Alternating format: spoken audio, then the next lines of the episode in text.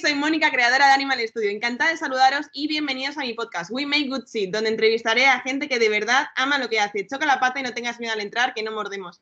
Hoy tenemos a Lorena, a quien conocí por Instagram de pura casualidad, cuando hice una campaña que os sonará a todos con el hashtag Renfe quiero viajar con mi perro, que aparte de dar a conocer el problema que supongo que muchos desconocíamos, por el cual no se puede viajar con perros grandes en Renfe, hizo tal campaña que es que salió hasta en la televisión. Sea, esta chica es como una super mega ultra comunicadora, ¿vale? Tras esa campaña, yo la empecé a seguir y no era la típica cuenta de fotos bonitas, con textos bonitos y chimpún, no. Era una cuenta llena de vida. Una familia de dos chicas, cuatro perros y un gato, un gato y una furgoneta molona que respiraba vida y alegría. Lorena, ¿qué tal estás? Pues súper contenta de todo lo que estás diciendo de mí.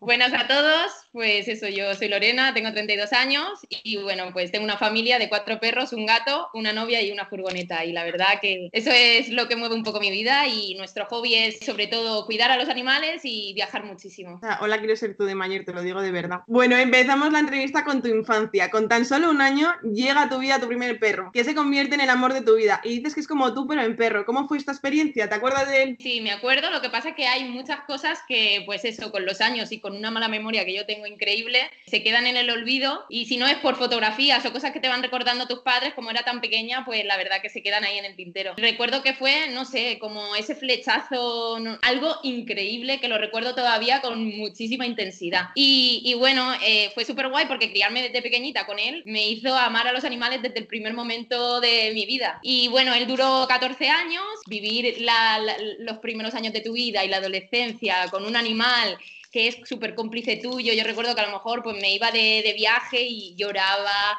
no comía, era como mi súper protector. Y bueno, pues recuerdo esa etapa como una, una etapa muy especial de mi vida gracias a, a, mi perro. Hay muchas personas, sale de la entrevista, pero bueno, hay muchas personas que, que dicen que como que no es bueno tener un, per, un perro desde tan pequeña, ¿vale? Porque es como les incordiamos, no les dejamos dormir, no les dejamos jugar, les quitamos la, la comida, no sé. ¿Estás a favor de tener perros desde tan pequeñita o lo ves una gran responsabilidad o cómo lo ves? Yo la verdad que no recuerdo si le hacía perrerías a, a mi perro de pequeña, pero yo el día que sea madre es que no, dudaré ni que duerman juntos. O sea, me encantaría que se pudiera criar desde el primer momento con un perro, porque para mí las personas que no han tenido la posibilidad de tener un perro en su vida les falta algo, pero, pero vamos, yo estoy totalmente de acuerdo con esta afirmación. O sea, yo me acuerdo que a mí me regalaron mi primer perro. Fue comprado, ¿eh? me lo regalaron con cinco años. Lo recuerdo como, aparte del día más bonito del mundo mundial, cuando fuimos a recogerlo y toda la pesca y no sé qué, no sé qué. O sea, yo lo recuerdo que es que era, era como un hermano más. O sea, éramos mi hermana,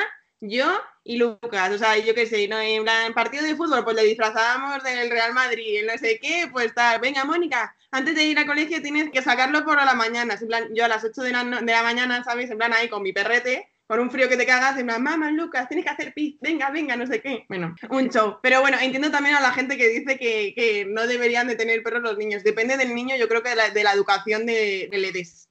Claro, si, si, marca muy bien cuál es la diferencia, que el perro entienda que, que, tu hijo tiene unas necesidades y el perro tiene otras necesidades y hay que respetarse, pues... Para adelante, comandante. Bueno, durante el colegio te vas de excursión una semana y a tu vuelta Lord eh, te dicen que había estado súper mega ultra triste, ¿vale? La gente que nos escuche se pensará que estamos como una puta cabra, pero yo me acuerdo de que a Lucas cuando le dejábamos, cuando nos íbamos de vacaciones y le dejábamos con mis abuelos, no comía. O sea, literalmente no comía durante una semana, no comía. Esto de que los perros son como las personas, yo es que doy fe de ellos, o sea, es que sienten y padecen y echan de menos. O sea, no son como seres ahí que están ahí, no, no, es que echan de menos. ¿Tú qué opinas de esto? Por supuesto, y yo, por ejemplo, me siento como súper responsable porque, bueno, pues durante mi adolescencia ya llegó a mi vida Zeus y claro, yo he estado viviendo mucho tiempo fuera de mi casa. Entonces, un animal no entiende por qué de repente desapareces y vuelves a aparecer. Y la tristeza que haya podido sentir por mis idas y venidas es algo que me lo llevo ahí un poquito guardado en el corazoncito porque sí, porque, porque sufren, padecen, te echan de menos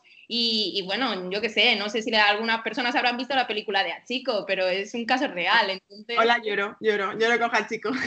Esta pregunta te la quiero hacer porque me parece súper curiosa y se la hago a todo el mundo. ¿Qué querías ser de mayor? Bombera. Ay, me encanta bombera.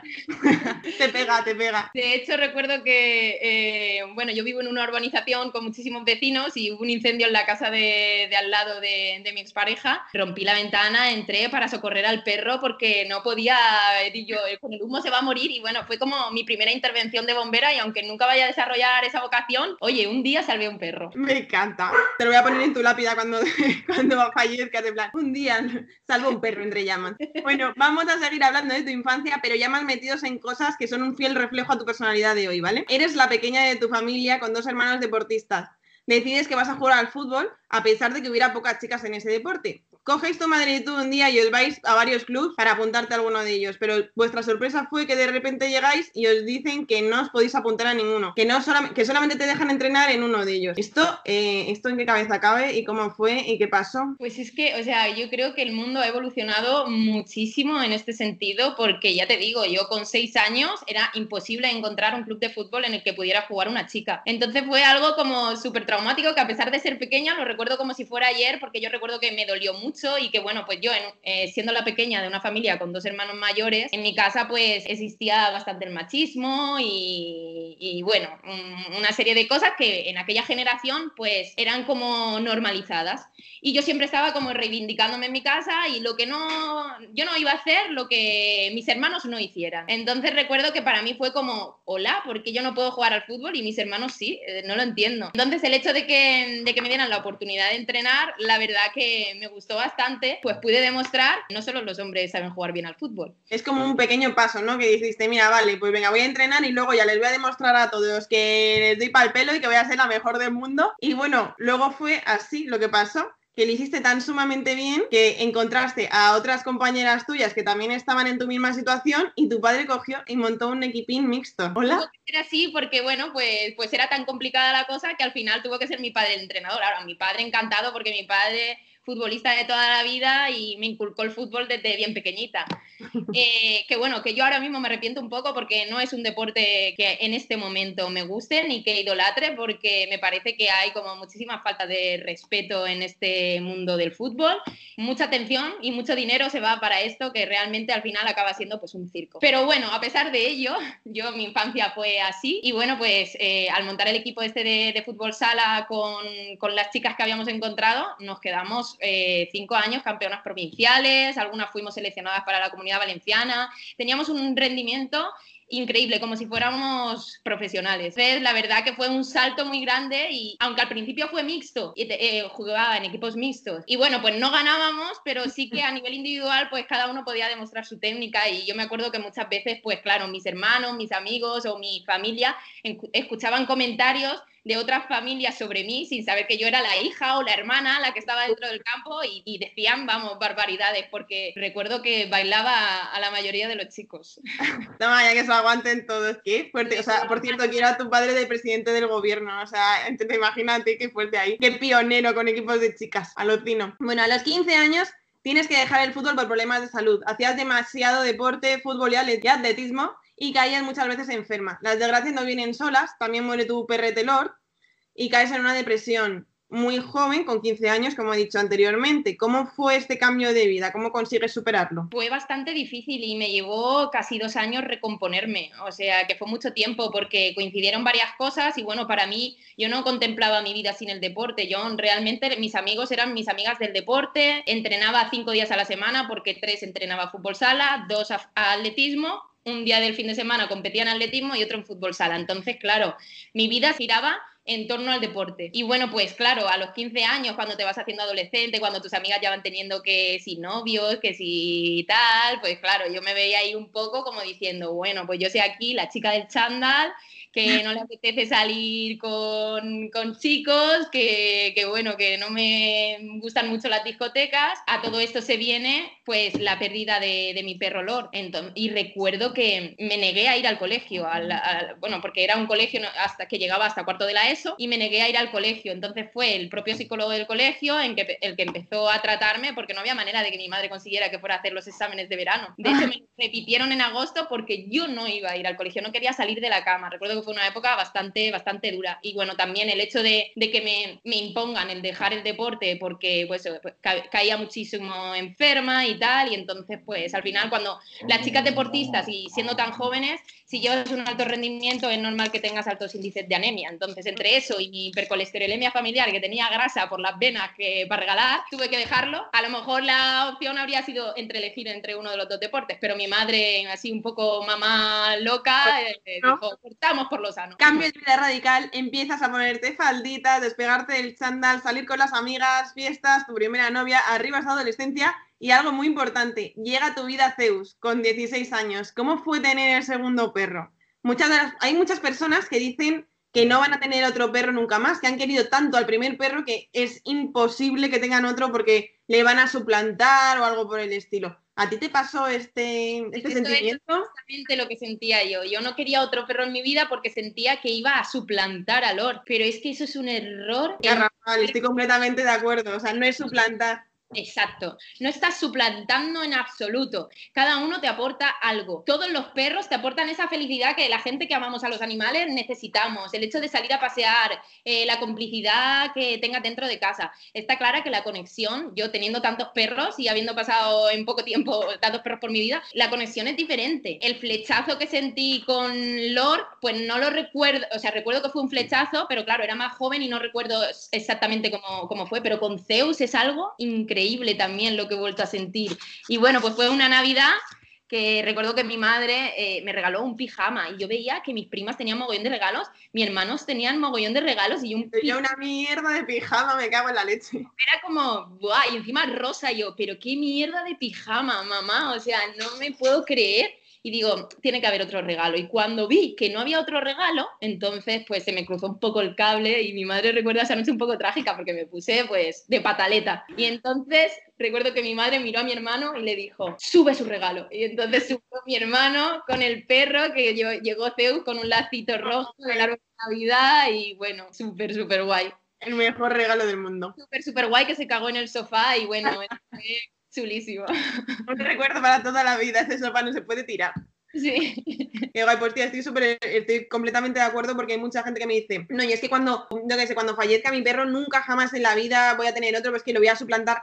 Y yo creo que no es suplantar, es tu perro te ha enseñado unas cosas tan bonitas y tan especiales, o sea, te lo ha hecho pasar tan bien tú a él y él a ti, que le tienes que dar la oportunidad a otro ser vivo de, de poder demostrárselo otra vez. Y es que encima cada perro es que tiene una personalidad completamente diferente. Yo creo que he tenido como siete perros en mi vida y es que cada uno no tenía nada que ver, pero es que nada que ver, nada que ver. No, cada uno te aporta una cosa, pero bueno, en general el amor ese lo necesitas y yo, vamos, o sea, sufro como la que más pero es inevitable, ¿no? Y ahora que tengo tanto animal, yo no sé si algún día podré tener uno o dos perros solo, porque es que ahora me he metido en un embolado que yo no sé cómo voy a salir de aquí. Yo, durante la pandemia, cogimos a uno de acogida, bueno, a Pistacho, que le tuvimos de acogida, madre mía del amor, o sea, me revolucionó completamente la casa, que yo dije, ay, la leche merengada, o sea, ¿dónde me he metido yo ahora con tres perros? O sea, es que vamos, tu casa no me la quiero imaginar, o sea, tiene que ser súper divertida, porque no paraban de pasar cosas, era como pium, pium, pium, pium, pium, todo el mundo jugando.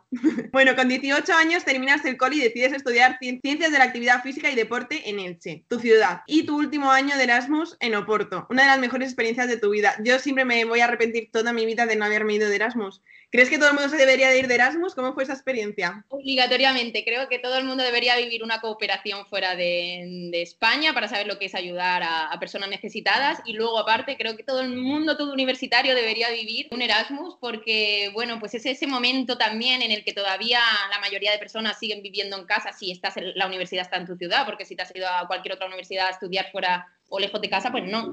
Pero como, no sé, llegas a un sitio nuevo donde no conoces a nadie, donde te tienes que hacer a un nueva, te tienes que hacer una nueva zona de confort y entonces yo creo que, que, salir de esas comodidades, sin lugar a duda, es una madurez increíble que te hace descubrir cosas que te hacen feliz y que estando en tu zona de confort y sin salir de aquí no las conoces nunca. Completamente de acuerdo. Yo creo que una de las experiencias que no me quitaré, mm, que me tenía que haber quitado la espinita mucho antes, es irme a vivir a Sudáfrica, abrir los ojos sobre todo, ¿eh? porque es que estás sola en un sitio en el que tú eres el extranjero, no tienes ni un amigo, no te enteras de nada. Yo, no me, yo es que, eh, que yo el idioma era como que me está contando, que me está contando. En plan, a ver, Mónica, relájate, a ver, soy again, ¿sabes? Era como me cago en la leche. Bueno, y al final sales de ahí con amigos de todo el mundo, eh, una experiencia súper gratificante, creces mucho como persona y aprecias mogollón a tu familia. Yo me acuerdo que para mí mi familia era como, bueno, sí, mi familia, pero a, raíz de eso era como, madre mía, cómo los necesito cerca, ¿sabes? Y a tus amigos y, a tu, y el poder expresarte como tú quieres y decir lo que a ti te gusta y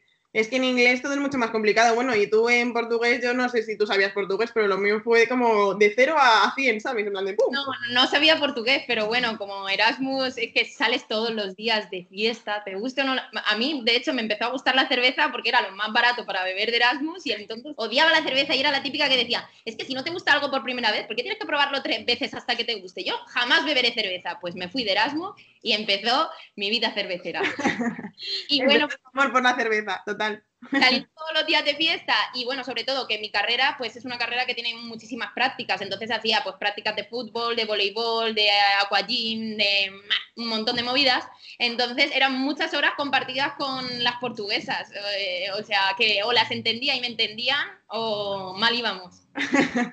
ok, guay. Bueno, pues eso, animarse todo el mundo, por favor, a iros por ahí, aunque sean dos meses a vivir en otro país, porque es una experiencia súper guay. Bueno, sigues en la universidad, y se acaba tu relación de cinco años y empiezas otra, esta vez con una chica. Esta etapa es una de las peores de tu vida porque tienes 20 años y aún es un tema como súper mega tabú, el tema de la homosexualidad. ¿Cómo fue decírselo a tu familia? Bueno, pues recuerdo que eso, o sea, mi primera pareja fue un chico desde los 16 hasta los 21 más o menos, cinco años de relación. Y bueno, lo siguiente fue una chica. Entonces, claro, yo, mi, mi familia, pues por aquel entonces, como te comentaba antes que era machista, pues también era, ¿sabes? Mm, homófoba y no, no entendía bien en estas cosas. Pero más que por, por la, por la época también es por el qué dirán, que eso todavía nos sigue sucumbiendo un montón. El qué dirán, el qué opinarán de mi hija, por qué mi hija va a sufrir por, por, por gustarle las chicas. Entonces creo que esto fue lo que a mis padres más les, les afectaba y, y, les hacía tener miedo sobre esto. Entonces yo como sabía que en mi familia esto no iba a ser aceptado, que encima había dejado una relación de cinco años, no quería que mis ex suegros se enteraran que ahora estaba con una chica, bueno, pues lo estuve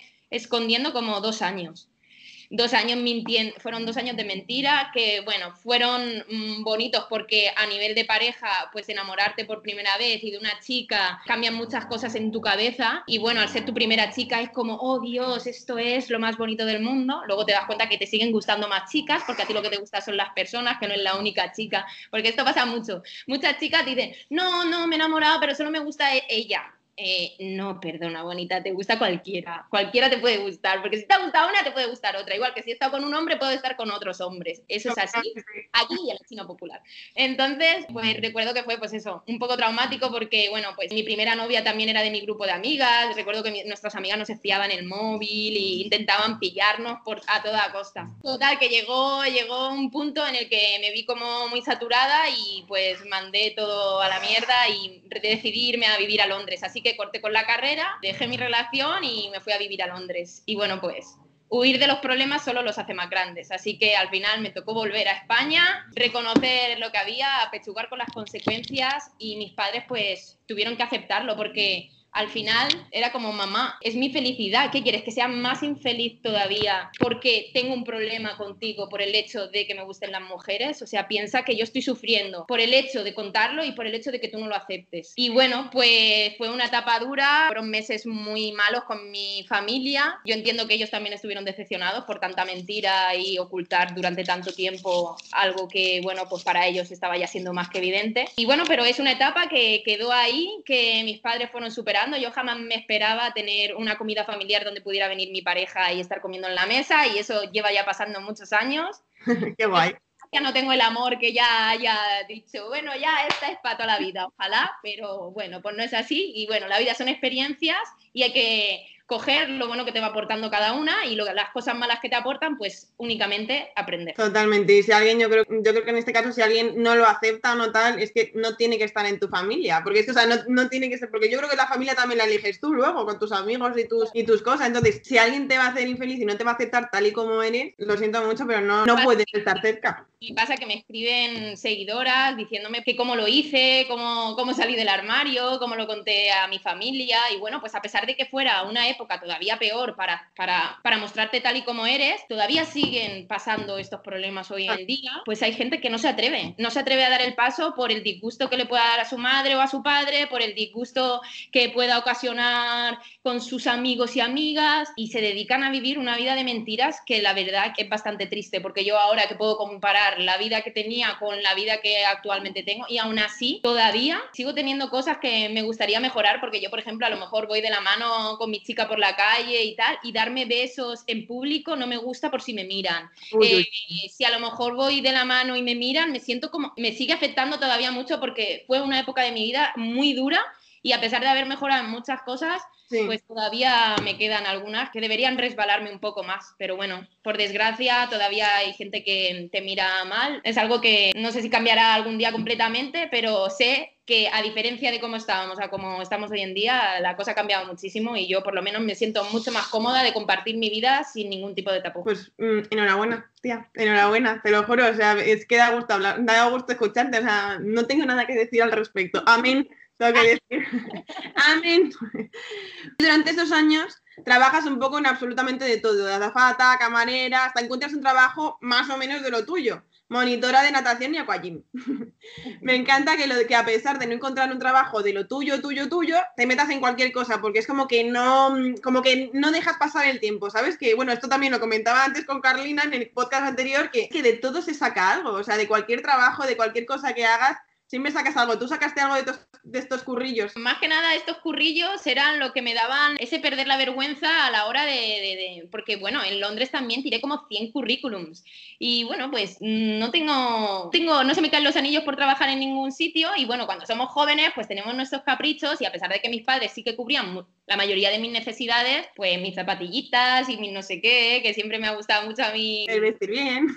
bien, pues entonces, pues claro, pues todo eso no quería que se hicieran responsables mis padres. Sobre todo es perder esa vergüenza y enfrentarte a cosas nuevas tú solas y quedarte ahí acurrucado al cobijo de un hogar y de una familia. Completamente. Yo creo que cuanto antes empieces, mejor. O sea, yo es que yo creo que empecé eh, vendiendo desde muy pequeña, vendiendo pulseras en la piscina, ¿sabes? En plan esto cuesta 25 pesetas y de repente ya tengo 500. Hola.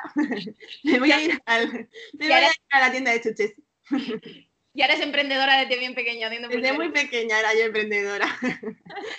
De repente, pum, chim, pum, te vas a vivir a Ohio. Hola, o sea, cuéntame esto, ¿por qué te fuiste allí? ¿Cómo fue la experiencia de couchsurfing? Porque a mí lo del couchsurfing, o sea, igual que me encanta, me muero de miedo, o sea, te lo digo, no sé. fue, fue, la verdad que fue una experiencia súper súper curiosa, digamos. O sea que lo dejó con mi anterior pareja, chica, que duró la relación cuatro años, y empecé con, con otra chica que era futbolista profesional en Valencia. Entonces, pues nada, como justamente yo había terminado mi carrera, quería estudiar el máster de educación, mi pareja actual también había estudiado lo mismo y quería estudiar el máster de educación, pues dije, pues me traslado a Valencia, pero no sin antes irnos a vivir tres meses a Ohio porque su hermana pues vivía allí. Entonces, pues yo cualquier oportunidad me parece estupenda y si hay alguien que es que se conoce la zona, pues muchísimo mejor porque es cuando mejor Ah, viva, viva, viva el, el- el- bueno, o sea, yo es que te lo juro, la gente que tenga oportunidades de irse a vivir a otro lado o facilidades es en plan de vete, corre, vete, vete, vete. Claro, corre y no mires atrás. Total. Y nada, pues estuvimos viviendo tres meses por allí. Entonces, pues eh, mi cuñada nos dejaba la furgoneta y viajábamos, estuvimos en Miami, estuvimos en las cataratas del Niágara, eh, pues- recorriendo, recorriendo un poco la, la- la- la- América profunda, conociendo a los Samis. Y bueno, la verdad que recuerdo que fue una experiencia súper brutal. Y bueno, entre una de las experiencias fue irnos a Nueva York. Y como no teníamos dinero, pues dijimos, pues vamos a hacer couchsurfing. Ujú. Total, que nos pusimos a buscar y bueno, pues encontramos un chico bastante majo que nos Bueno, para la gente que no lo sepa qué es el couchsurfing. Tú ofreces tu casa para cualquier persona, igual que la puedes ofrecer, bueno, yo puedo ofrecer la mía aquí y entonces la gente se inscribe y yo decido si aceptar que vengan o no y, y vienen a ocupar tu sofá, a ocupar lo que tú les dejes ocupar, pero Claro, no sea, con una mano adelante y otra detrás. O sea, tú eh, altruistamente les dejas un huequito en tu casa para que un trozo de suelo o lo que sea, para que la gente duerma allí. Y es como mm, para la gente viajera, ¿no? En plan, yo qué sé, yo he sido viajera, pues entonces yo he dormido en sitios que, yo qué sé, que alguien me ha dejado su casa, pues ahora yo también debería de hacerlo. Exacto, exacto, es una experiencia rollo así suelen, suelen hacerlo sobre todo los viajeros, porque al final no todo el mundo abre las puertas de su casa desconocido. Entonces, claro, pues para mi padre saber que nos íbamos a casa de un chico que no conoce allí en Nueva York, era como, Lorena, estás loca, estás loca, pásame tu localización, el número de teléfono del chico, yo si el chico te, si le- te, coge el teléfono para empezar, no vas, a, vas a saber hablar en inglés con él, ¿sabes? Además, mi nivel de inglés también era mm, medio Bajo, bajo y el de mi novia también era medio bajo, o sea que yo no sabía ni cómo nos íbamos a entender, pero nosotras nos fuimos para allá A y ahí aparecimos. Y recuerdo que, pues, cuando llegamos al portal era como, le envié un mensaje, pero no nos contesta, nos estuvo esperando como media hora, tuvimos dudas de si nos iba a dejar abandonados. Pero bueno, la idea es que queríamos dormir en furgoneta, pero allí no se puede dormir en cualquier sitio. Tienes que buscar los Walmart para dormir, que son como supermercados que sí que permiten la pernocta. Y entonces era como, Buah, como nos pille la policía allí, sin saber tú y yo hablar mucho inglés, en medio de la calle, nos vamos de couchsurfing, que también nos da miedo, pero bueno, vamos a probar la experiencia. Y bueno, pues la verdad que conocimos al chico, claro, ya que te abre las puertas de su casa y tal, nosotras queríamos ir a hacer un poco de turismo y nos dice, bueno, pues os queréis venir a, a practicar parkour. ¿Parkour? Ah, pero claro, no le iba a decir que no al chico, si me estaba ofreciendo su casa, pues nos fuimos a practicar parkour. Al día siguiente tenía unas agujetas y unos morados que nos Pero bueno, fue una experiencia muy divertida y la verdad que el chico, súper majo, tocaba la guitarra, había viajado un montón de estas mentes que la verdad que agradecen muchísimo conocer. Pero bueno, sí que tuvo algunos comentarios así un poco desafortunados porque, por ejemplo, él, él nos dijo que nunca aceptaba a parejas. Entonces, claro, nosotras por dentro ni nos miramos entre nosotras, pero fue como en plan, somos amigas. ¿sí?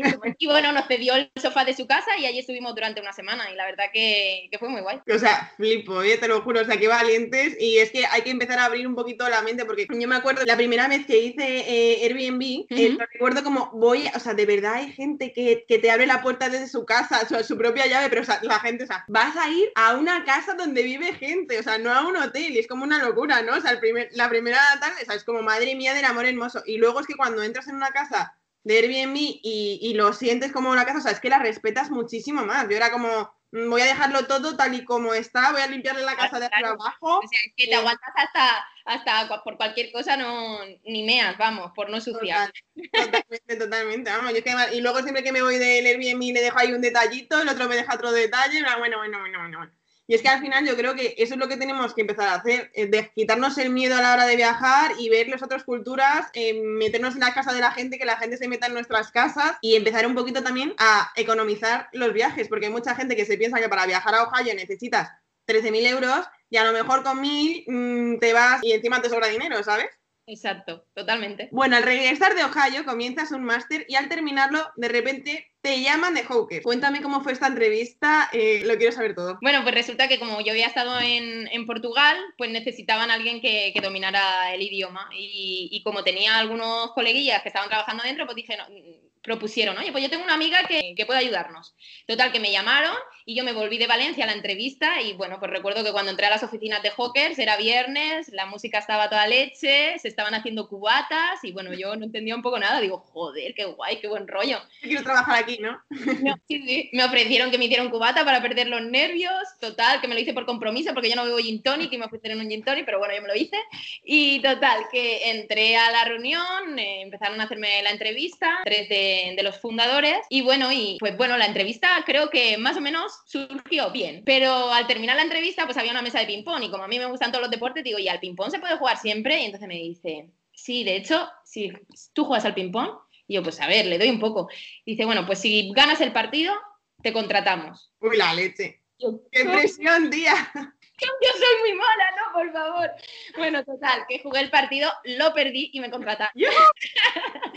pero, pero bueno, eh, recuerdo que muchísimas horas durante Hawkers al principio las pasé jugando al ping-pong y me convertí en casi una experta. En la máster del ping-pong. Ya, ya ves, ya ves. De hecho, eh, una, eh, recuerdo que es muy cómico, pero Alex Moreno, eh, uno de los fundadores de Hawkers, como no jugábamos tanto al ping-pong y siempre no nos apetecía agacharnos a por las bolas, ¿no?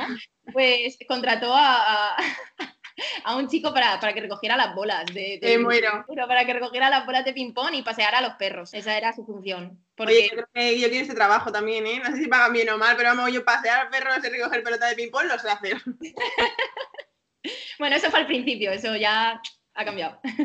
la mano, bueno, a mí me pasó un poco lo mismo porque yo estuve trabajando en una discográfica y era agencia de publicidad musical barra discográfica y me acuerdo que cuando entré para dejar mi currículum vi un futbolín y dije, este es mi sitio, este es mi sitio, o sea, no puede molar tanto esto, luego los viernes también había fiestas, eh, no sé qué, no sé cuántos, y luego todo esto se fue al garete. Estos sitios te dan como mucho, mucha libertad horaria, o sea, siempre que tú cumplas con tus funciones, puedes hacer un poco lo que te dé la gana, por decirlo de alguna manera, ¿no? Yo, por ejemplo, eh, bueno, a pesar de que desde pequeña quisiera ser bombero, mi vocación realmente ha sido siempre ser profesora de educación física. Lo que pasa que, bueno, pues tantos años de carrera, el máster, las opos estaban súper chungas, me salió esto y al final dije, a ver, yo en mi vida tengo una vocación, pero es que luego a lo mejor llego, ejerzo y no es lo que busco. Si ahora mismo estoy siendo feliz con lo que tengo, ¿por qué lo voy a dejar de lado? Tengo flexibilidad horaria, me puedo coger los días libres que quiera, las vacaciones cuando me dé la gana, mis perros pueden ir a la oficina. Tenemos todo tipo de privilegios, juegos, play, ping-pong, refrescos, helados, zumos naturales, desayunos hechos nada más llegar a la oficina. ¿Eso qué coño es Google o me cago en la leche? Yo quiero trabajar en Hawkers, por favor, contratarme.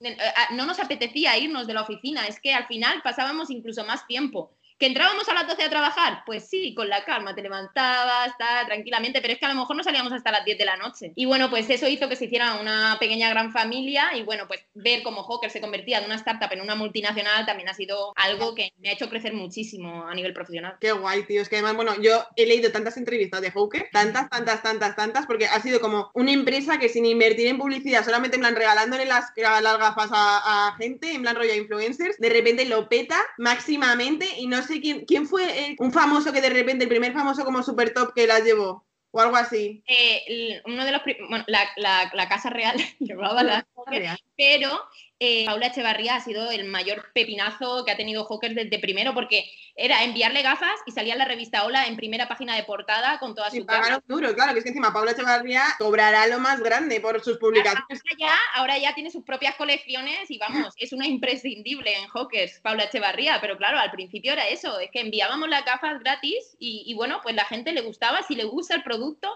al final vas a vender mucho mejor que si, que si te lo imponen o que si lo haces por dinero. Completamente de acuerdo. Bueno, yo cuando he enviado en plan alguna. Mmm, bueno, yo nunca en mi vida. Nunca, nunca, nunca, nunca jamás. Bueno, tampoco me lo podría permitir, también es verdad. he pagado por un post o una story de alguien de, de Animal Studio, tal. O sea, siempre cuando. Pues yo que sé, a mí me ha gustado a lo mejor una persona, el perfil de una persona y he dicho, venga, pues se lo regalo, tal, porque me gusta su perfil y quiero que sus valores estén con, mis felpudos o lo que sea, tal, muy fuerte, pero es que hasta Dani Rovira lo publicó en un post que yo dije, madre mía, o sea, flipo. Claro, es, tiene que gustar mucho. Claro, es algo que cuando te llega y encima lo ves que eh, pues como lo haces tú, que no lo haces pidiendo nada a cambio. Si lo haces, te lo agradezco en el alma, pero si mm. no lo haces, creo que tu estilo de vida necesita un felpudo de Animal Studio en la puerta de tu casa. Totalmente, toma, como este. Bueno, esto para, la gente que esté pensando en abrirse, pues eso, yo que sé, una pequeña empresa tal, es una estrategia que también se puede seguir, el regalar productos para que la gente lo publique. A los tres meses de formar parte de Hawkers, presentas un proyecto para cooperar en África y te lo aceptan. ¿En qué consiste este proyecto y qué te contestan de Hawkers? El proyecto lo presento a la Universidad Miguel Hernández, que es en la que yo estuve estudiando. Y entonces, pues nada, consistía en ¿qué puedes aportar allí en África? Entonces, como había educación y había un hospital que necesitaba animación, pues presenté un proyecto de educación física donde, bueno, pues daba diferentes deportes, pero sobre todo también baile, daba bachata, salsa y tal. Y bueno, y en, y en el hospital daba animación a niñitos que la verdad que estaban muy, pero que muy mal. Lo presenté, les gustó y me fui a África durante un mes a, cooperar allí, a Nemba, se llamaba el pueblito. Una vez me, me aceptan en este proyecto, claro, yo era como bueno, lo presento, pero ya veremos si me aceptan. Cuando me aceptaron y justamente también me habían contratado en Hawkers y veía que todo era genial, digo, Dios mío, ¿qué hago ahora? Tengo que elegir, tengo que elegir. Tengo demasiadas cosas guays en mi vida, no puedo elegir.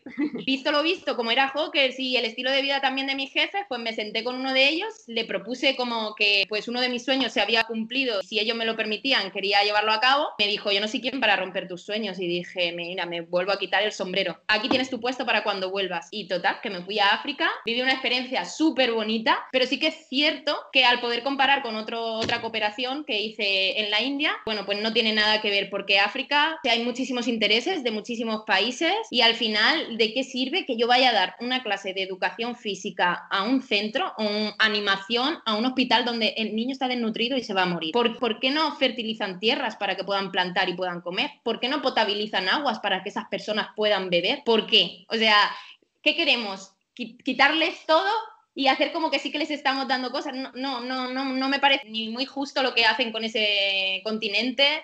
Y fue, no sé, creo que aprendí yo muchísimo más de ellos, de la fe que tienen, de su forma de vivir, de su forma de compartir, cuando a lo mejor llevan dos días sin comer, les daba una magdalena a un niño y se iba detrás de un árbol, se escondía y empezaba a repartir la magdalena entre sus amigos. Era increíble. Entonces, claro, yo siento que aprendí muchísimo más de lo que pude aportar, porque al final estaban muertos de sed, estaban muertos de hambre y vivían en chabolas sin luz, sin nada. Entonces, una sensación agridulce que, bueno, que me hizo abrir los ojos de que cooperar también es algo necesario para abrirle tu corazón a otras cosas que, bueno, que desconoces si no estás viviendo allí. Y bueno, pues eso, cuando por ejemplo me fui a India, pues es que la... No contar todavía lo de India, que todavía no hemos llegado a la pregunta de India.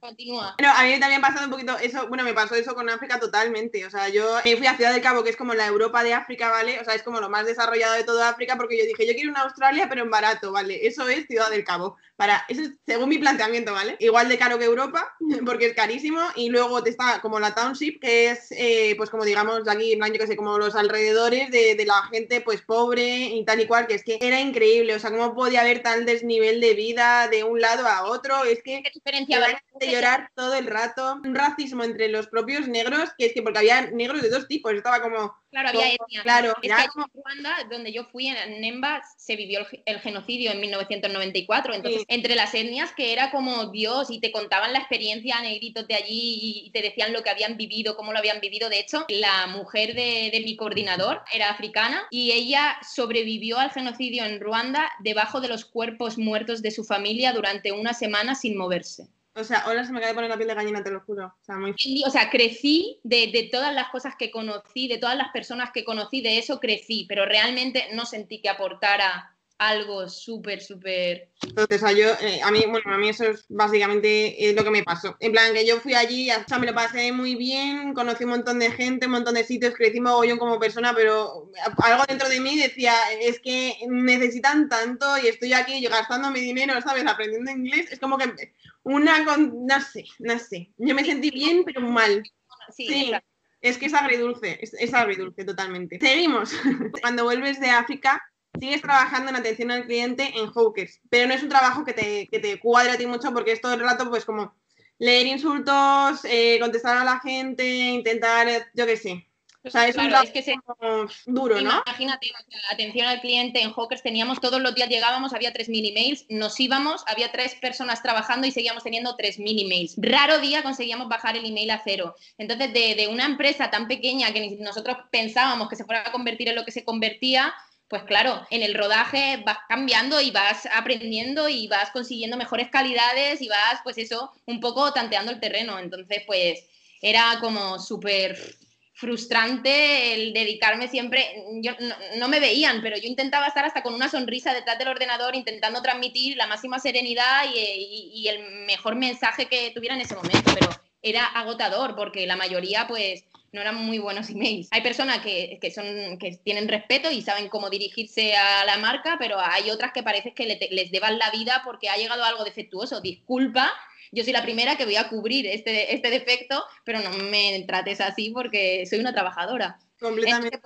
esto ya llegó a un punto que en dos años y medio en la compañía trabajando de lo mismo dije, no, necesito un cambio y necesito un cambio ya. Hay mucha gente como que no se da cuenta de que por mucho que te haya llegado algo mal, o sea, yo a mí con Animal Studio, por ejemplo, me ha pasado que de repente yo que sé, envío una taza, la taza se rompe en el transporte, pues una mierda el transporte porque no sé qué, porque pues lo siento mucho, o sea, no ha sido mi intención, yo te juro que lo he empaquetado lo mejor que he podido y, y lo he puesto en manos de alguien en que confío, que es una empresa que hace 500 envíos al mes y que lo hace todo bien, que sale uno mal, pues mira, ¿qué quieres que te diga? Lo siento mucho y menuda puta mierda y ojalá se, se arregle esto, ¿no?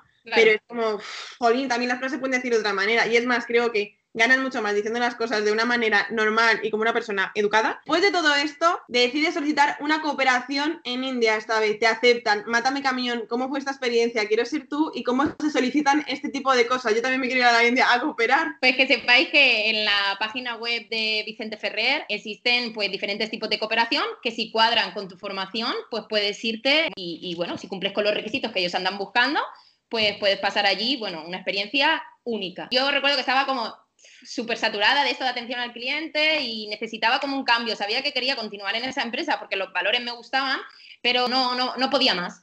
Total, que mi pareja en ese momento me dice, oye Lorena, acaba de publicar un post, un ex compañero del máster, diciendo que necesitan a gente de educación física en la India. Y yo, ay, no me digas esto. El, de hecho, ella luego se arrepintió porque fueron seis meses separadas y claro, en ese momento era como, eh, creía que te dirían que no y te han dicho que sí.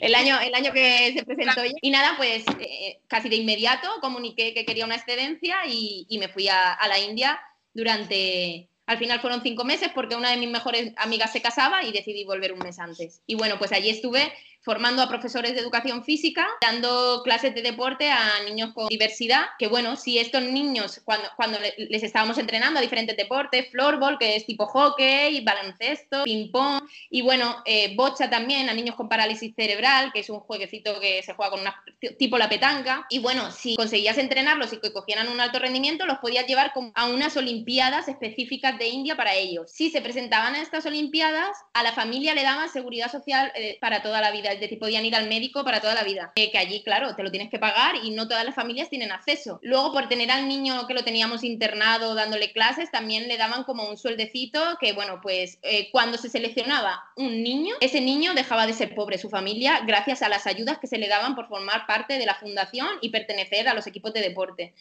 maravilloso. Cualquier, cualquier familia quería que su hijo fuera seleccionado por esta fundación. Sobre todo eran, pues, seleccionaban niños que muchísimas niñas, porque a nivel, hay muchísimo, muchísimo, muchísimo machismo en la India todavía. Si eres discapacitada o discapacitado, tiene, eres un estigma para la sociedad, como que te tienen como apartado. Entonces el hecho de ser seleccionado y poder desarrollar tus habilidades, que muchas veces yo durante mi, mi, transcurso por allí me di cuenta que muchos niños no tenían diversidad, sino que no habían sido estimulados. Estimulados, exacto. Entonces, a raíz de no ser estimulado, se habían convertido casi en, inútiles por ah, culpa de esa estimulación porque eran buenísimos a cualquier cosa. Entonces era como, no sé qué tipo de educación habrán llevado en su casa, no sé cómo habrán sido tratados, pero para ellos era una salvación formar parte de la Fundación Vicente Ferrer. Y bueno, Vicente Ferrer, antes de eh, construir hospitales, montar escuelas, etc., etc., etc., buscó, hizo pozos, buscó aguas, potabilizó tierras, empoderó a la mujer y muchísimas cosas que hoy en día para cualquier persona que viva en India, en la zona de Andhra Pradesh, que es donde actúa Vicente Ferrer, si le preguntas quién es su dios, te, responden que es Vicente Ferrer. Madre mía, ole Vicente. No, aplauda desde aquí. Tía, joder, me, me están entrando una ganas de decirle a Fernando, en plan, Fernando, nos vamos, que tú eres fisio y ahí seguro que necesitan fisios. Hay como, un, contigo. Hay como un documental de Vicente Ferrer y, nada, os animo a verlo. Y, bueno, a pasar por su web para ver eh, pues, todo lo que hace, toda la cooperación que se puede hacer allí. Y si no, también existe la posibilidad de irte a viajar a la India y la Fundación Vicente Ferrer te da cinco días de alojamiento gratis en una casa con comida, enseñándote todos los proyectos que tienen en la Fundación Vicente Ferrer. O sea que si alguna vez hay alguien viajando por India y quiere conocer la fundación, lo puede hacer completamente gratis, conociendo todas las labores que hacen. Y bueno, es que a mí se me ponen los pelos de gallina porque la Fundación Vicente Ferrer es de esas cosas que dices, ay, pues yo tengo apadrinado a un niño, pero es que yo no sé si le llegan mis cartas, no sé si le llega el dinero al niño. O sea, seguro que todo lo que se hace a través de esa fundación llega. Y que si vas a visitar al niño, el pueblo del niño te hace una fiesta, que eres la persona más feliz del mundo, te, te, rodean de flores, te tratan como si fueras el ser más maravilloso del mundo. Es algo súper. O sea, habla, me voy a vivir a India, te lo juro. O sea, para ya de crearme necesidades, Lorena, por favor, haz un, haz un favor a esta sociedad y para ya de crear necesidades. Volvemos otra vez a, a España y al regresar eh, retomas el trabajo en Hawkers cambias de departamento y empiezas a dirigir Hawkers Campus, o lo que es lo mismo, marketing de microinfluencers. ¿Cómo es esto? ¿Cómo funciona? ¿Qué son los microinfluencers? ¿Y a qué te dedicas en la actualidad? Que este es tu trabajo, ¿no? Si no me equivoco. En la actualidad me sigo, bueno, ahora mismo me encuentro en ERTE, pero bueno, eh, trabajo dirigiendo el equipo de microinfluencers de la compañía, porque bueno, nosotros tenemos los famosos, los influencers ya con un número de seguidores, pero también tenemos muchísima constancia y muchísimos años de experiencia en que los microinfluencers, que son personas de mil seguidores en adelante, eso es lo que nosotros consideramos, venden y promocionan con la misma ilusión, no, muchísimo más que cualquier influencer que podamos ver por ahí, porque es gente que tiene muchísima ilusión por formar parte de algo y que la marca le dé la oportunidad de hacerlo, es como súper guay, se sienten súper exclusivos y, bueno, pues está muy guay porque el trato es como muy cercano. Eh, yo conozco, pues tenemos eh, alrededor de 5.000 microinfluencers, pero en España conozco a casi todos y en Portugal también. Y es súper guay porque, bueno, pues trabajar codo con codo y, ver eh, la colaboración, el transcurso de la colaboración, pues es algo que me gusta mucho porque a mí me gusta también mucho dialogar, el tú a tú y, y bueno, entender este este tipo de trabajo que, todavía sigue... Es muy novedoso, ¿no? Como que la gente no lo entiende. Es, los influencers son, es como la nueva televisión, por decirlo de alguna manera, pero mucho más focalizado. O sea, es decir, tú antes podías pagar una valla que te costaba 20.000 euros en la carretera de La Coruña, en no sé qué, no sé cuántos, y eso lo veía todo el mundo, pero no estaba focalizado, no estaba dirigida a quien tú quieres. Es decir, lo ve mi abuela, lo ve mi madre, lo ve tal, pero ese coche en realidad es para mi padre. En cambio, ahora, si tú eh, le pagas a un influencer X con los seguidores que sabe que, o sea, que tú sabes que les gusta tu contenido, que tú eres una persona que crea contenido de animales, que no sé qué, y tú quieres que tu marca esté, esté vinculada a esa serie de, vínculos, es que me parece como una publicidad, una nueva publicidad súper mega dirigida y muy buena y mucho, y mucho más valiosa que la anterior, ¿no? Exacto. Y que además es constante y la puedes medir. Eh, claro, nosotros, por ejemplo, pues al principio fue como una búsqueda activa, empezamos con universitarios y tal, pero ahora mismo aceptamos a todo tipo de público. Sobre todo es que ya no hace falta hacer búsqueda, ¿no? Nos llegan, se inscriben y esas al final son las mejores personas porque son los que realmente están interesados y sabes que, que la colaboración va a ser un éxito sin lugar a dudas. No sé, me gusta mucho porque estoy en continuo movimiento siempre buscando perfiles y, bueno, incluso Sara Fructuoso empezó, la captamos en Hawkers al principio y no sabíamos que se iba a, que iba a despuntar tanto como lo está haciendo ahora en Instagram, pero que, que sí, vamos captando con pequeñas promesas que nosotros creemos que, que, pueden aprender mucho con nosotros, porque al final pues somos pioneros en eso. Qué guay tu trabajo y cómo mola. O sea, es una pequeña relaciones públicas. Sí, sí. se mola un montón. Podemos decir eso. Compras tu primera furgoneta, tus jefes te regalan a Batman tu primer chau chau y surge un accidente terrible. Se ahoga en una piscina. Fue uno de los golpes más duros de tu vida. Que para, que para quien nos esté escuchando, me gustaría que dijeras cómo se puede evitar esto, porque a los, a los vecinos de mis padres también les pasó con su perro. Y bueno, a raíz de esto, mm, la piscina está vallada. Eh, siempre en plan tiramos a los perros a la piscina para que sepan dónde está las escaleras y todo este tipo de cosas que me parece imprescindible. La verdad que fue algo súper traumático que a día de hoy, este 1 de diciembre, hará tres años ya, pero todavía sigue doliendo bastante porque, bueno, pues es una situación que, a la que yo no pude controlar, en la que yo no estaba presente. Batman ya había tenido un episodio en el que le, le salvé de una piscina porque se estaba ahogando, entonces yo tenía como mucho miedo a esto y no entendía cómo puede haber piscinas que no estén cubiertas si hay perros en ese campo. Pero bueno, tenía totalmente prohibido que fuera a sitios con piscina, pero bueno, en ese momento, pues mi pareja de aquel momento decidió, mientras yo trabajaba, pues llevarlos a un campo de un amigo y pues había una piscina encima era de noche y pues Batman tenía muchos problemas de entropion, fue operado cinco veces de los ojos y no se veía muy bien y entonces todo un poco sumado sucedió, sucedió el accidente y recuerdo que fue pues súper traumático para mí porque convivir, imagino que esto le habrá pasado a muchísimas personas, pero convivir con la persona que ha originado un accidente que está afectando de esa manera y no quieres hacerle sentir mal, pero tú en ese momento...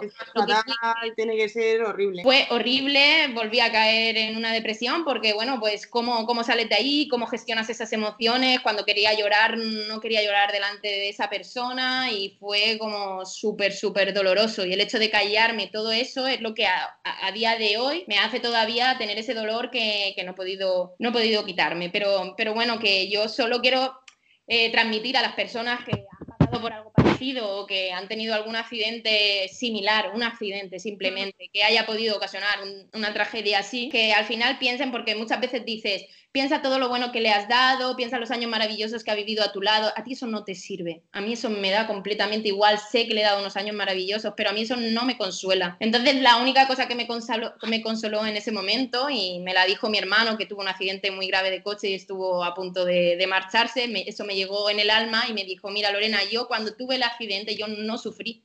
Entonces, no te hagas más daño y no pienses que Batman ha sufrido porque te preguntas si habrá sufrido, lo habrá pasado mal y ta, ta, ta, y te, te, taladras y al final es más lo que tú te haces a ti misma que el propio sufrimiento, que es superar mm. un duelo. Entonces, pues, pues nada, me dijo que él en ningún momento había sufrido y que lo que más le hubiera dolido a él si se hubiera marchado es que haber dejado vidas con dolor por su ausencia. Entonces, que pensara en lo triste que Batman estaría si me viera derrotada como lo estaba. Entonces, eso era mi única anestesia en ciertos momentos, el pensar que, bueno, que cualquier ser querido cuando se marcha, lo último que quiere, pues es dejar vidas con dolor por su ausencia. Qué bonito, tía. Me la apunto, qué bonito. O sea, voy, a llorar, no quiero llorar. Bueno, eh, seguimos con la entrevista. Tu padre te ve tan triste que decide regalarte a Bowie. Encima, para más, Inri está enfermo de parvovirus y coronavirus. Ahí es nada sacas, sacáis fuerza los dos de no se sabe dónde y Bowie sigue para adelante. Es muy común, es muy común el parvo en, en, los coli, porque es que tengo una amiga que también le pasó y no consiguió superarlo. No lo sé, no sé si es común en los coli, sé que en los cachorritos y más, por ejemplo, en la zona que yo vivo, en, en Elche, Alicante, es súper, súper común. Entonces, pues los indicios nos hacen pensar que la persona que le dio el, el, perrito a mi padre eh, se lo dio enfermo pero, bueno, pues eso, en esos momentos yo que estaba, hacía dos semanas de la muerte de Batman, estaba súper depresiva, no quería salir de la cama. Otra vez se repetía la misma historia que viví con 15 años con mi primer perro y de la que creía que había aprendido y otra vez volví a caer de la misma manera. Es decir, no sé por qué, pero duele mucho perder un animal. Y, sobre todo cuando no es ley de vida. Entonces, pues claro, yo estaba fatal y recuerdo que mi, mi padre apareció con un perro eh, así pequeñito que era Bowie en las manos y yo no quería ni salir de la cama a abrazarlo. Es que no quería. Y ya el primer día vino haciendo caca con sangre y tal. y ya, desarrollando en esto, en el parvovirus. Y el parvovirus suele tener como tres o cuatro días de, su vida y si lo supera, se suele recuperar. Pero es que Bowie se tiró 12 días y ya le decían a mi padre, ve diciéndole a tu hija y preparando a tu hija que yo, ¿qué no? Yo no daba, vamos, no, no, no quería dar por, por vencida mientras él estuviera con esos ojitos abiertos mirándome con esa cara de pena, yo iba a estar ahí luchando. Y vamos, eh, pedí en el veterinario que me dejaran estar allí. Yo me tiraba ocho horas sentada en el suelo con un pañal y él cagándose encima y súper, súper débil.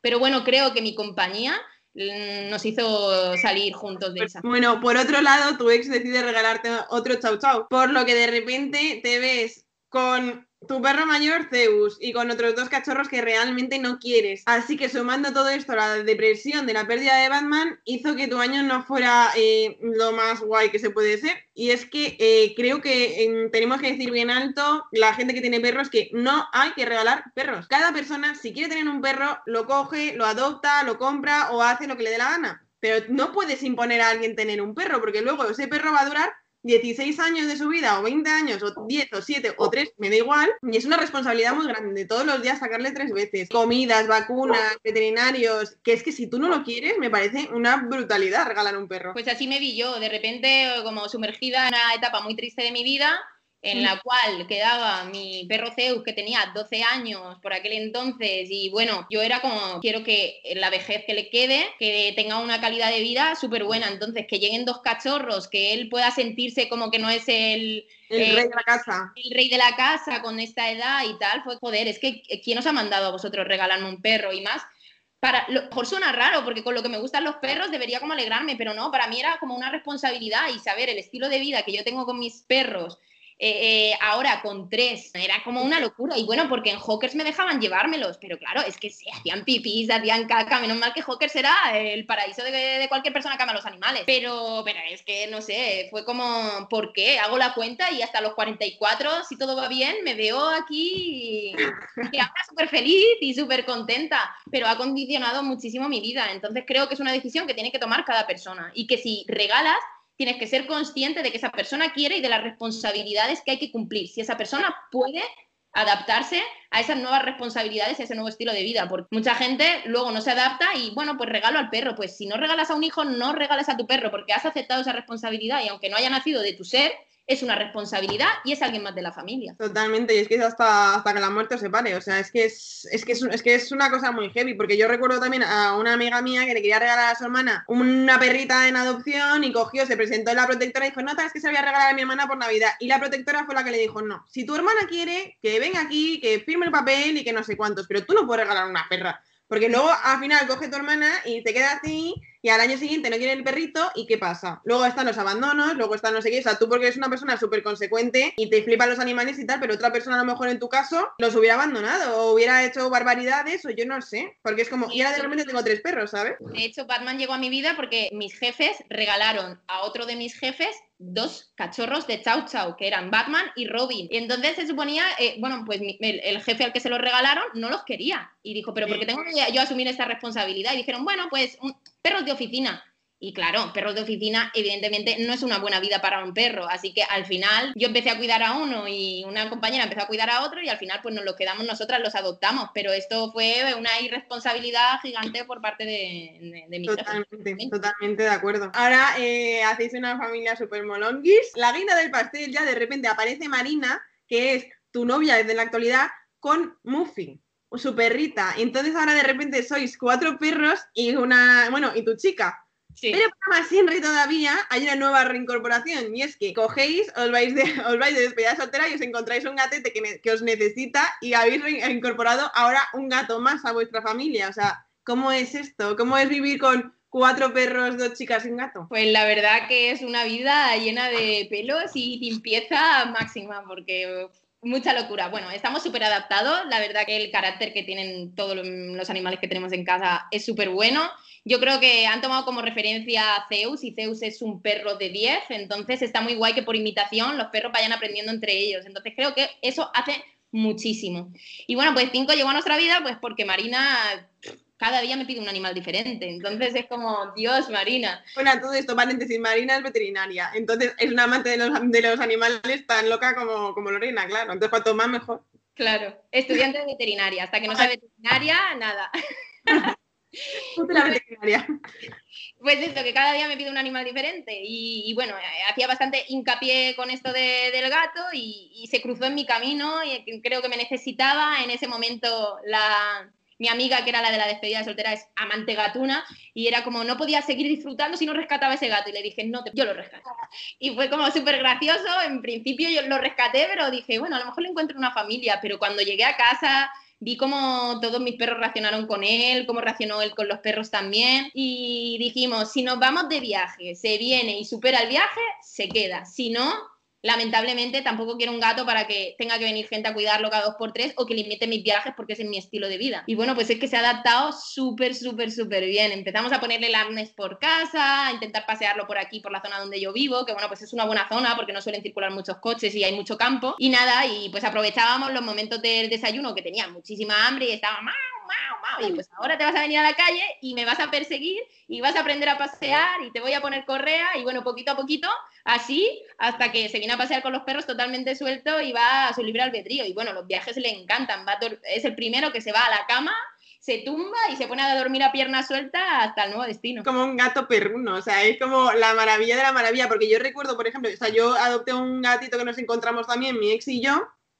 y es que para él era un puto trauma. O sea, el salir de, casa era como, Dios mío de mi vida. O sea, se te agarraba así, yo decía, venga, corre, ven, no sé qué. Porque yo que sé, esa parte, a veces nos íbamos de vacaciones a la playa y él era de allí, que le recogemos de allí en medio moribundo. Y digo, joder, tío, con lo, con lo feliz que tú serías, pues eso, entrando y saliendo cuando te dé la gana y toda la pesca, al final le cogió un miedo, pavor, terror, que es como si te hubiera acostumbrado desde muy chiquitito a que puedes salir, puedes hacer lo que te dé la gana y luego volver. En la guinda está en, desde pequeñito enseñarle a todo, a viajar, que monten el coche desde bien, desde bien pequeño, a ponerle un arnés desde bien pequeño, aunque sea para estar por casa, pero que él ya vaya notando que esas cosas son normales, porque está claro que cuando viajas te expones a, ciertos riesgos, que es que se te pueda escapar y, bueno, eh, por desgracia, hoy en día te encuentras un gato y muy poca gente va al veterinario a ver si tiene chip. Nuestro gato tiene chip y también pues le hemos puesto una chapita que identificativa porque por este mismo problema, porque cualquier persona se encuentra un gato y si lo ve cariñoso probablemente se lo lleva a su casa, pero no lo lleve a un veterinario a ver si,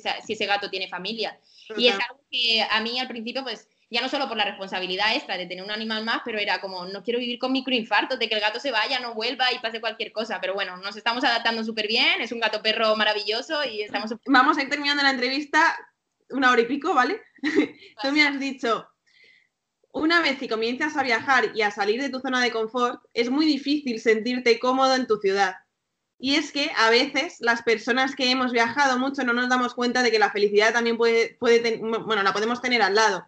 Y es una cosa que yo llevo pensando mucho tiempo y es que, que pensamos como que la felicidad solamente está en Bali o solamente está en República Dominicana o solamente está en no sé qué y en realidad eh, puede estar en tu pueblo, con tu familia y con tus, no sé, y con tus amigos cerca. No es necesario viajar, irte lejos, que la gente es como que está como muy equivocada, ¿no? En plan de la felicidad solamente está en un sitio paradisíaco, no es así. Mm, me ha encantado eso que me lo hayas escrito porque he dicho, joder, tío, o sea, qué guay, o sea, puedes, puedes ser feliz en Menorca o puedes ser feliz en un pueblo de Ávila, ¿sabes? Es que, bueno, eh, bueno pues esto del COVID mm, nos ha puesto en una situación muy peculiar para, para todas las personas, entonces a mí me ha hecho bajar muchísimo mi ritmo de vida a nivel de viajes, porque yo, pues si trabajaba entre semana, los fines de semana, siempre, aunque hace años que decidí dejar de hacer viajes grandes para poder hacer los pequeños y hacerlo con mi familia perruna y en este caso gatuna también, pues claro, te piensas que siempre la felicidad está en otro lugar, la felicidad está en conocer gente nueva, la felicidad está tal y estás dejando de prestar atención a tu felicidad más cercana, que es eh, de poder tomarte una cervecita con tu madre, el abrazo de una amiga, esa complicidad con tu novia que a veces por, por, por, por, el estrés de la vida te lleva a no compartir demasiado tiempo o no tiempo de calidad, yo qué sé, el quedar con tus hermanos y al final todas esas cosas las vas dejando, como el anuncio este de Navidad que salió, que dice, ¿cuántas horas te quedan para compartir con tu madre eh, el resto que os queda de vida y pone 24 horas. Joder, es que dejamos de compartir el tiempo con la felicidad más cercana, que es nuestro entorno, nuestra familia, nuestros amigos, por el hecho de creer que mm, la, búsqueda de la felicidad siempre está fuera de, de, nuestra zona de confort. Y es cierto que conoces muchas cosas, maduras muchísimo que es un tipo de felicidad que no la puedes conocer en tu zona de confort y en tu casa, pero está claro que hay que dedicar tiempo a esa felicidad cercana, porque bueno, por desgracia yo con el accidente de mi hermano y con la pérdida de Batman, son dos ejemplos muy claros de que hoy estás y mañana no estás y te puedes arrepentir de todo lo que no hayas compartido con esas personas. Qué bonito, tío. No, es que completamente de acuerdo. O sea, yo, bueno, yo cuando me fui a, vivir a Sudáfrica, bueno, pasaron en plan como mm, cuatro cosas horribles que no me permitían estar con mi familia. Y entonces, pues yo que sé, la muerte de un ser querido, a mi madre le pasó no sé qué, o sea, unas cosas que digo, madre mía, o sea, parece que, que me voy yo y pasa todo, ¿sabes? Entonces dices, ¿por qué estoy aquí? ¿Por qué estoy yo aquí y ahora mismo? Eh, Exactamente. Y era como, ¿y qué hago yo aquí a, a, 18 horas de mi casa? Que es que encima, o sea, no puedo ir ni al funeral, no puedo estar con mi familia, no puedo hacer no sé qué, no puedo, no, no. Es como, joder, es que encima me he ido yo a tomar por culo de Madrid, ¿sabes? O sea, no me podía haber ido más lejos, o sea, estaba esto y Australia, era como, venga, mira a ver si te puedes ir un poquito más lejos, ¿sabes? Pero es como, creo que la felicidad al final está en las pequeñas cosas y que la puedes tener, pues eso, lo que he dicho, o lejos o cerca, pero sobre todo es el estar a gusto con uno mismo y el estar rodeado de gente que te, que te aporta, que aporta y si no aparta, o sea, la gente que te resta siempre tiene que ir como muy fuera de ti. Y esto me ha parecido, bueno, o sea, eres la única que me ha escrito esto y me ha parecido precioso y súper cierto. Me ha hecho reflexionar, amiga. Eh, nos vamos, bueno, pues esa madurez nos va enseñando tienes más claro en tu vida lo que no quieres que lo que quieres y pues en la línea de lo que tú has dicho, o aportas o apartas, pero saber gestionar bien tu tiempo y no creer que la felicidad simplemente está afuera, sino darle tiempo también a los tuyos, que al final el tiempo es el bien más preciado y el que menos sabemos disfrutar. Y bueno, pues por desgracia estamos en tiempos de coronavirus, así que aprovechemos este tiempo para dárselo a los que tenemos más cerca y los que a veces descuidamos más. Esa es mi opinión del día. Bueno, colorín colorado, este podcast se ha acabado. Eh, a ver, o sea, creo que es, la entrevista más larga del mundo. Bueno, sí, una hora y once minutos, no está nada mal. no está nada mal, pero es que claro, tío, luego me dicen, ay, tía, tales que son súper largas. ¿Qué hago? ¿Qué, qué, qué, pregunta quito? Vamos a ver, ¿qué pregunta quito yo de aquí? No puedo quitar ninguna. Es que no puede. Rapidísimo te voy a hacer las preguntas rápidas y tres, dos, no. ¿Eres negativa? No. Si tuvieras un otro perrete, ¿se llamaría? Pues he sido muy mala siempre con eso del nombre de los perretes. De hecho, ningún nombre de los animales de mi casa lo he puesto yo. Pero buscando nombres de animales para la última camada que tuvo Bowie, me gustó mucho Faro si fuera chico y Senda si fuera chico. ¿Película favorita? A ver, de mi infancia, pues Busca del Valle Encantado. me encanta. y bueno, así que me haya acompañado mucho durante mi adolescencia y que la haya usado mucho en cuanto a juego, capaz o incapaz. Ay, capaz o incapaz, Dios mío, creo que la he visto, pero es lo de eres capaz de no sé qué, ¿no? Sí, vale, vale, me gusta, me gusta.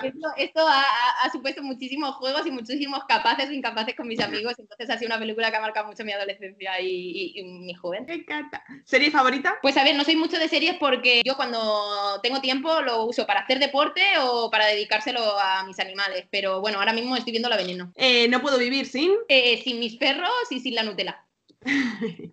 ¿Odias? Eh, a los maltratadores de animales. Uy, yo también no los aguanto. ¿Crees en el destino? Mm, creo más en la casualidad y causalidad. ¿A qué famoso te llevarías para cenar? O sea, un buen escalador que se llama Adam Ondra, creo que me aportaría cosas súper interesantes en cuanto a mi vida de la escalada. No le conozco, pero seguro que es una persona muy interesante. No me muero sin. Mm, sin, sin, sin. Pues, no sé. Sin crear un negocio propio. Mucha suerte. ¡Ánimo! Joder, Vale. estás diciendo con, una- con un entusiasmo. Próximo destino. Eh, Canarias, con, nos vamos con Balearia a 36 horas de, de ferry, pero bueno, nos vamos a pasar la Navidad, mi chica, los perros, el gato y yo, todas estas Navidades a Canarias. Ay, qué guay, tía, mola un montón. ¿A qué parte de Canarias? O sea, ¿a qué isla? A Gran Canaria. Gran Canaria no he estado, tiene que ser la leche. Te va a encantar. Pero bueno, a ver Bueno. si podemos viajar un poquito más entre, entre islas. Antes de terminar, ¿dónde te podemos encontrar? Cuéntanos. Bueno, pues me podéis encontrar en mi perfil de Instagram Loreneque. En Facebook, la verdad que ya no lo uso mucho, pero bueno, tengo unos apellidos súper extraños. Me llamo Lorena Grunwalski Pierogi y esto se debe a un capaz o incapaz. Cambié mis apellidos para siempre y sigo siendo capaz de tenerlos cambiados. Y bueno, eh, quiero crear un, un blog dentro de poco, así que bueno, quien me siga por Instagram va a poder ver eh, las nuevas cositas que tengo preparadas. Por quien entre en mi perfil verá que me gusta muchísimo escribir, que mis posts no son únicamente una foto que es- exprese mi estilo de vida, Sino que siempre me gusta dejar un mensaje ahí detrás. Entonces, como me gusta escribir y me gusta enseñar todo lo nuevo para que cada vez se normalice el turismo pet friendly, allá que voy y me voy a lanzar en esto del mundo blog. Pues tía, me va a encantar ser tu seguidora y ánimo con ello porque además sé que se te va a dar fenomenal, fenomenal, fenomenal. Muchísimas ¿Tienes alguna recomendación que hacernos? recomendación, no sé, no sabría decirte ahora mismo, yo que sé, que sean felices, que intenten, que bueno, que, que quien no tenga el amor, no haya conocido el amor hacia un perrete, eh, por ejemplo, con el podcast anterior con Carlina, ella era una mujer gatuna y le encantaba, tenía un amor por los gatos que flipas, pero cuando ha conocido el amor perruno, eso es otro nivel, que por favor, que no haya sentido nunca el amor hacia un animal, es necesario, solo si eres responsable. Totalmente de acuerdo. Bueno, mil millones de gracias por escucharnos, chocar la pata y hasta el próximo podcast. ¿Te quieres despedir? Ah, Un saludo a todos, que me ha hecho muchísima ilusión formar parte de estos podcasts con Animal Studio y que enhorabuena por este proyectazo que espero que siga sumando, sumando, sumando mucho tiempo más. Muchas gracias. Adiós y hasta el próximo podcast. Chao, chao.